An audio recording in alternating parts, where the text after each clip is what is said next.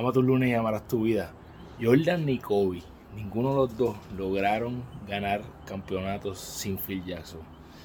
Igual que eso, tú y yo necesitamos personas en nuestra vida para que nos lleven al próximo nivel, para que nos ayuden a lograr todo eso que tenemos en mente que queremos hacer.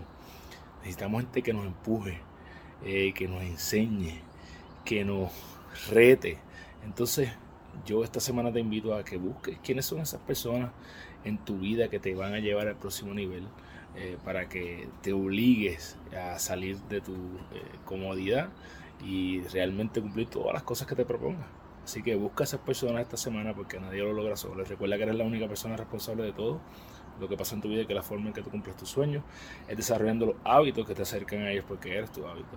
Diariamente toma las acciones que te acercan a tu mejor versión para que cuando vas a la cama todas las noches vas a decir yo gané mi día. Un abrazo, pasa una semana brutal.